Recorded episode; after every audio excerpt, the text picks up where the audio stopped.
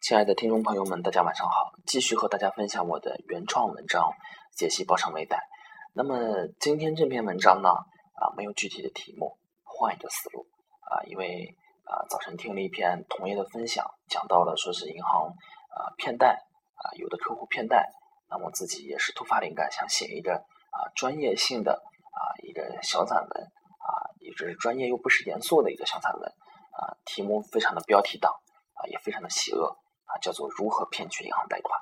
内容呢，就是讲一下我在从业当中呢碰到的几种客户骗贷的呃几种方法，来和大家分享一下。最终的目的呢，啊是让信贷员意识到啊他们这几种啊手段措施，最终呢能够把控风险。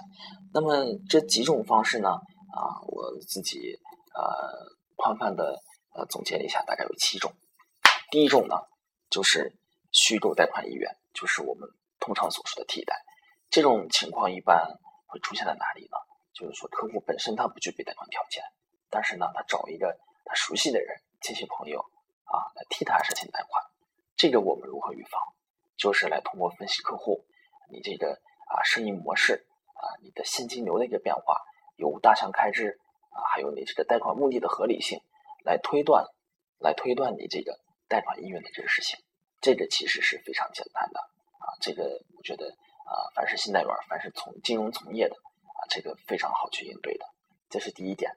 叫做啊虚假的贷款意愿。那么第二点呢，就是虚假的从业经历。那么在大多数银行呢，都对你这个呃商户的经营历史、经验、经营的一个经验、经营的时间，都要有一个严格的要求，有一个严严格的要求。那么具体到营业手续上呢，就是他对你的营业执照有一个时间上的限制。那么一般呢是个体工商户六个月，公司一年，这是一个硬性的框框。那么有聪明的客户他怎么应对呢？他发现啊，有的商户或者说有的公司在转让，尤其是商户，他到他的报纸上找到这种即将转让的商户，然后把他们的店面租下来，因为这个。店面也好，啊，存货也好，还有这个营业执照，他自己简单的辨认一下法人，简单的辨认一下这个啊经营者的姓名，就到银行去申请贷款。那么这个银行啊去考察的时候，首先从这个面上来看，无论是店面还是牌子，还是营业手续上，他是发现不了任何问题的。啊，这个叫做啊虚构从业经历，虚构从业经历。那么这个我们怎么去预防呢？啊，还是靠信贷员的火眼金睛。他既然经历能虚构，但是他的经验和他的这个认识，他是虚构不了的，他是虚构不了的。那么和他简单的交谈一下，啊，来探听一下他对生意的一个了解程度，啊，他对一个啊生意的一个计划和之前的一个历史的发展，那么我们总能从中发现一丝蛛丝马迹，啊，来断定啊生意的真正的啊实际上你是经营了多长时间。那么这个是第二点，虚构从业经历。那么第三点呢，也是我们非常常见的，叫做傀儡生意。傀儡生意就是说，你这个公司，你这个实际上的法人并不是你的实际的经营者。为什么这些从业者要这么做呢？一般是为了规避风险。比如说，我有的客户在从事一些风险偏高的一些娱乐行业，KTV、酒吧啊，这个是非常容易出事故的。那么他们为了啊这个规避风险，一般会找一个。他底下的人来当这个法人，来当法人和这个啊经营主。那么实际上呢，他在幕后操纵。那么在正常的贷款当中呢，也会碰到这种的，就是说实际的操纵人已经贷过款了，那么他再以这个法人的名字啊再过来贷款，这就是银行的风险所在啊。甚至还有的商户从营手续到银行流水都是别人的啊，只有实际的控制人啊是一个他自己。那么这就是第三个傀儡生意啊，傀儡生意，这个需要信贷员在实际的考察当中呢啊，看一下法人和这个实际所有人，他肯定对生意的一个了解程度，它是不一样的。无论是主观上的认识，还是实际上啊这个啊从业人员从业人员的一个判断上，这个怎么讲啊？之前我做过一个这种的，呃，换过营业执照，实际呢，实际上呢，这个法人是真实老板的。一个雇员，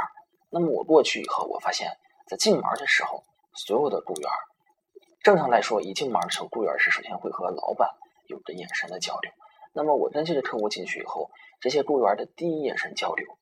并不是他法人名字上的这法人，而是他旁边的一个人。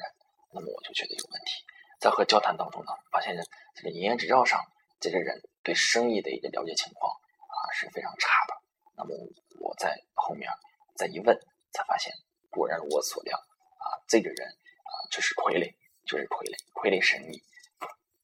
就是这样的。那么第四个就是啊规避负债，规避负债。那么在银行的一个授信当中呢，无论是做小微也好，做消费贷款也好，做现金贷款也好，都会考虑到你这个经营单位。或者以家庭为这个单元的一个负债偿还能力，那么有的客户他就非常聪明，本身负债有很多了，他也想到了到银行再去贷款的时候，一查执行记录就会有这么多的负债，他非常聪明，把自己名下所有的负债一开始的时候有意识的就转移到他自己亲戚的名下，或者是他爱人的名下，还专门有客户为此搬家离婚，这样的话，银行单纯的啊去查他的征信记录。他所提供的营业手续来看，他个人名下的经营负债情况的话，啊，是和他实际的情况是不相符的。有这样聪明的客户，那么实际的情况当中呢，现在边如何去规避呢？就是还是啊，根据他生意上的一个资金往来、资金往来和生意上的一个营业的一个收入和支出来综合判断他的一个开支情况，啊，以测算他个人名下他一个资产。和负债的一个比例关系，看是否能够让生意正常的运作起来。比如说，我举个例子啊，比如说客户名下的负债非常少，几乎没有负债，但是他是做超市的，按照正常的情况来说的话，他没有这么大的资金流，没有这么多的现金，他只能是从外头借，只能是从外头借。那么这个负债呢，啊，转来转去啊，当然他也不是从这些啊其他公司借，私人借款，后来才发现。啊，有一个他的爱人已经搬家离婚了，一直是他爱人的名义下的房子做抵押贷款，这个钱是他用来保证生意的正常流转啊，这是他的一个原因。那么这个是讲到的第四点。那么第五点呢，是利用这些啊银行一直认为是啊分为归高的一些权威资料的一个漏洞来进行骗取贷款啊。我举个例子，征信上的漏洞，我们现在很多小贷公司啊。一些网贷的公司，它这个贷款记录是不上征信的。那么，如果我以从银行的角度来考察它的一个资产负债情况的话，那么小贷公司这块的负债，从纸面上、从征信记录上我是查不到的。再加上聪明的客户，如果他不说的话，啊，如果再不是一个非常厉害的信贷员去从四处去分析它的话，也很难去掌握到他这个信息。于是呢，就有这样聪明的客户和小贷公司打交道，再去银行贷款。啊，规避了重复授信、多头授信的这个风险，啊，以此来骗取贷款。那么是这个讲到第五点。那么第六点呢，是伪造银行流水。那么现在有很多银行呢，它做小微贷款呢，我们都俗称流水贷，就简单的就看你这个流水的规模的大小，流水规模的大小，还有就是说，我不看你生意，就看你在流水上的一个结算。那么有聪明的客户啊，伪造银行流水，伪造银行流水，这个需要现在要去看。因为在我呃从业过程当中呢，呃有的银行啊，比如说工商银行，他们所出的流水，这个我不知道，就是说具体的支行是这样做的，还是整体要求都要都这样做。在流水单上，只有简简单单的啊中国工商银行一个红章啊，没有数字编码，没有数字编码，也不是业务章。呃，其他所有的银行我都见过，股份制银行都是对外出的这种营业手续都是盖的公章，公章。上头写的非常详细，什么什么民营银行业务章啊，有这个公安局备案的一个数字编号，以防造假。那么工行这一头呢，我不知道是出于什么心态，就是什么都没有，这就是非常容易造假的，非常容易造假的。这是造假，就是伪造。那么虚构是怎么回事呢？有客户知道你银行有这些贷款，但是他的呃，就是通过你银行流水来反映你的交易额的，他非常聪明。那么我就自己来回倒，来回倒，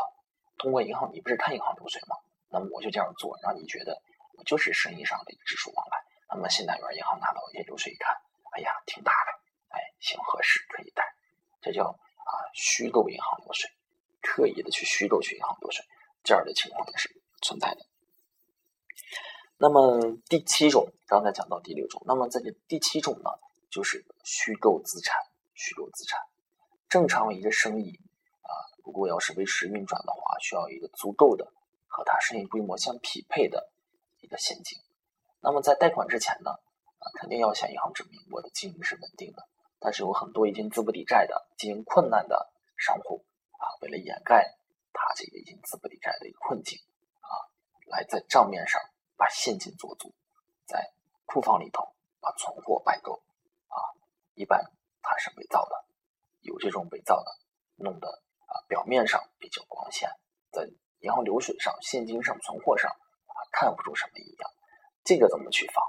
那么现代员呢，只能是通过的分析。啊，一个经营情况的一个变化，经营支出收入的一个变化，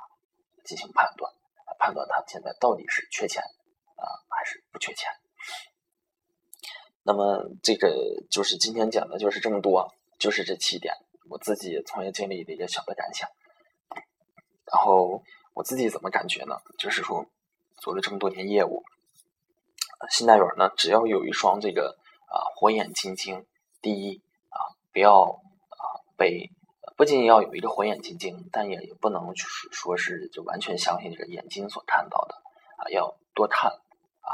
多问啊，然后多去交叉检验，然后多考虑它的一个合理性。然后我觉得啊，只要你仔细认真的话啊，一般的客户你是肯定能搞定的，一般的客户肯定是欺骗不了你的。那么这个就是今天文章的全部内容啊，